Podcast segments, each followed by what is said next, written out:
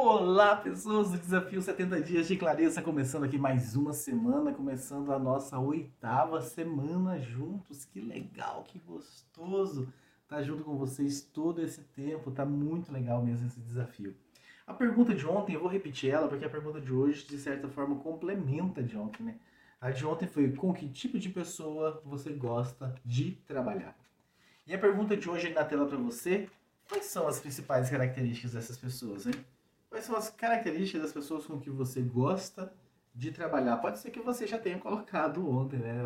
Aí eu gosto de trabalhar com pessoas assim, assim, assim, assim, tal. De certa forma, você tenha colocado as características. Se você fez isso, dá uma olhada lá. Talvez você vai conseguir complementar ainda mais. Talvez você vai começar, vai conseguir trazer valores a mais para esses tipos de pessoas que você gosta de trabalhar. E é muito legal nesse momento nós estamos colocando esse foco na parte profissional para você se conhecer mais das atividades que você gosta de fazer com as pessoas que você gosta de trabalhar, das atividades que não te dão não prazer, qual é o sentimento que te dá quando você está fazendo coisas que te dão e que não te dão prazer.